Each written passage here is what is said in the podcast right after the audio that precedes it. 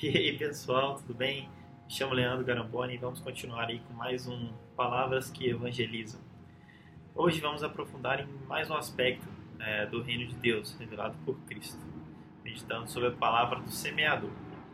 Se você não conhece essa palavra ou não se lembra dos detalhes, é, aproveita que está assistindo o vídeo, dá um pause e pega a sua Bíblia e leia Mateus capítulo 13, versículos 1 ao 23.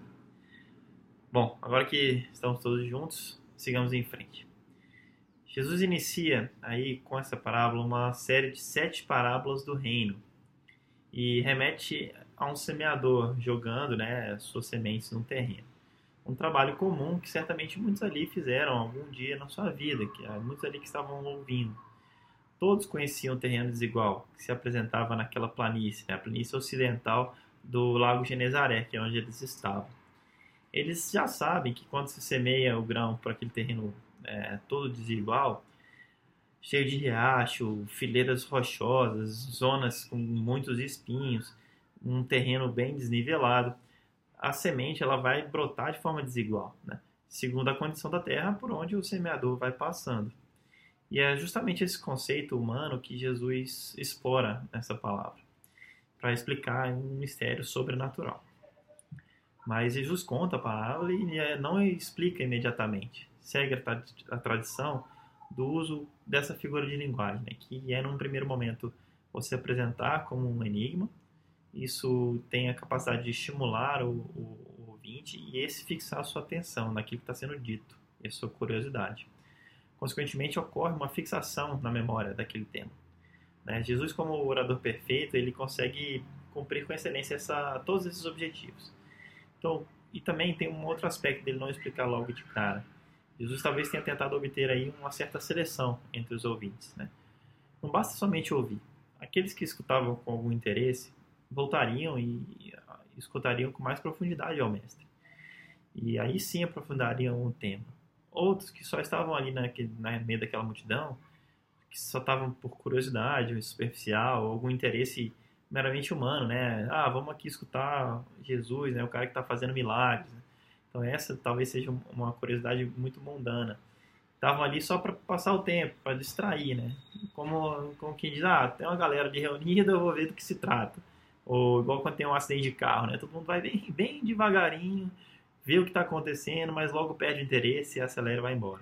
Então esses não aproveitariam uma explicação profunda da palavra.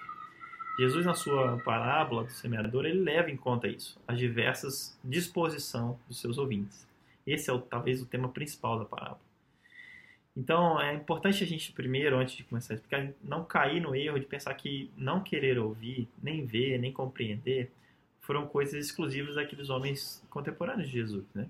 Cada um de nós também tem as suas durezas de ouvido, do coração e de entendimento perante a palavra de Deus, perante a sua graça. E essa, palavra, essa parábola ela apresenta um conceito muito profundo. Por que é que a, que a revelação de Deus e da sua graça produzem efeitos tão diferentes, né, tão distintos entre os homens?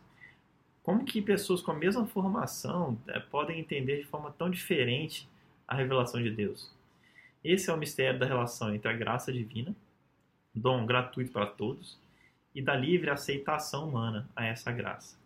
As palavras de Jesus é, revelam com toda força a responsabilidade que tem o homem de aceitar a graça de Deus e de corresponder a ela.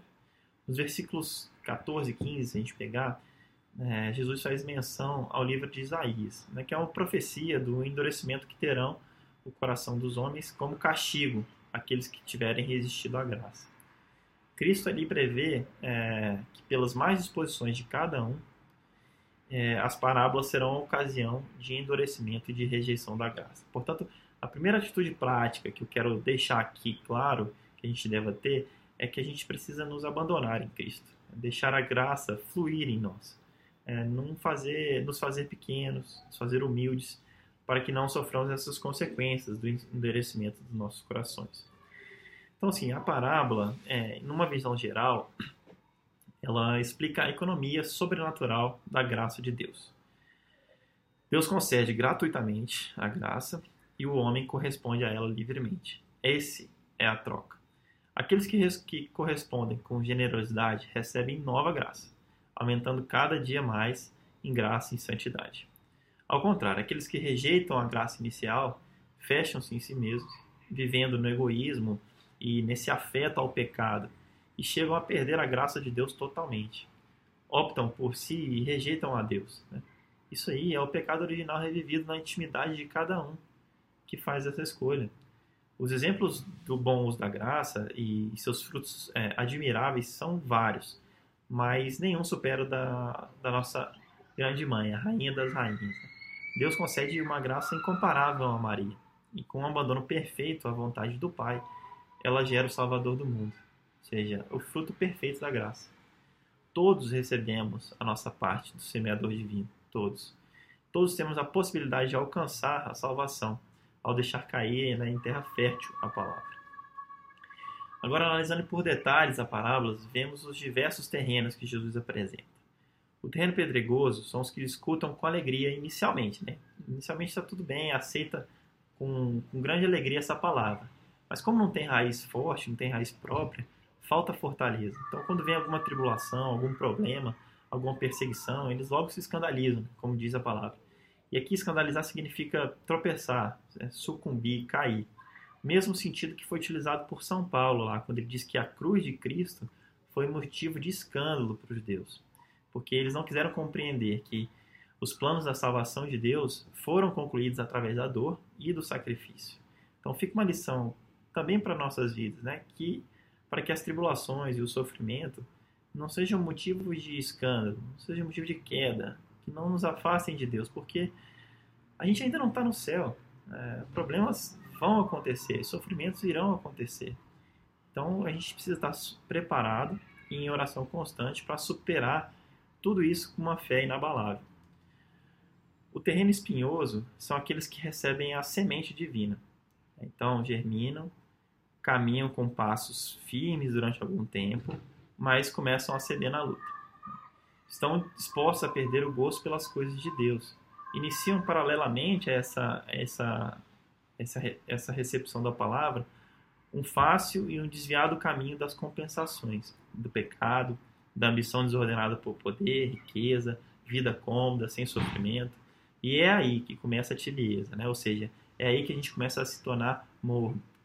E a gente passa a servir, esse é o grande perigo, a gente passa a servir ao mesmo tempo dois senhores gente acende uma vela a Deus e outra ao diabo. Então, é preciso apagar essa vela do demônio e consumir a vida fazendo arder a vela de Deus. Né? Se o nosso empenho pela santidade é realmente sincero, tudo correrá bem, porque Deus está sempre disposto a dar-nos a sua graça. E ele, a, a, primeira explicação que ele dá do primeiro terreno, que é a semente semeada pelo caminho, né? Está no versículo 19. Isso sempre me chamou a atenção e, e sempre me gerou muita dúvida como interpretar. Porque ah, o versículo diz assim: Todo aquele que ouve a palavra do reino e não a entende, vem o maligno e arrebata a semente lançada no seu coração. Esta é a semente que foi semeada ao longo do caminho.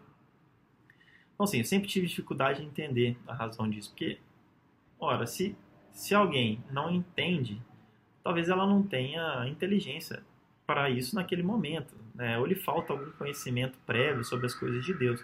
Por que, que é um destino tão duro, né? a ponto do maligno atuar na sua vida é, somente por uma falta de entendimento? Mas o ponto que eu não, que eu não sabia, é, e que mais tarde descobri lendo alguns escritos de santos, foi de que essa, essa, forma, essa palavra escrita não entender significa que eles não possuíam, lhes faltava amor não por falta de inteligência, eles não entendiam a palavra, né, que representa o verbo, que representa a semente, por falta de amor.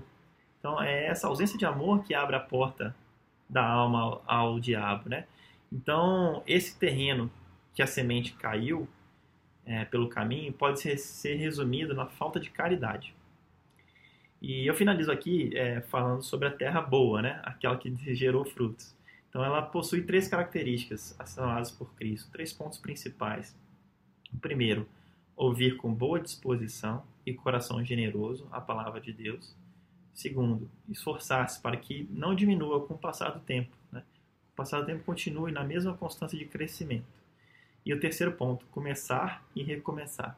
sem desanimar se o fruto demorar a aparecer. Né? Então, sempre está é, recomeçando, caindo, mas recomeçando.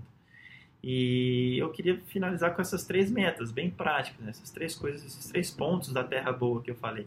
Deixo como aí com atividade individual para que cada um consiga receber a graça de Deus nas nossas vidas e gerar é, bons frutos, né? Então é isso, pessoal. A gente era essa a mensagem que eu tinha para vocês. Um grande abraço a todos, uma semana abençoada e até a próxima.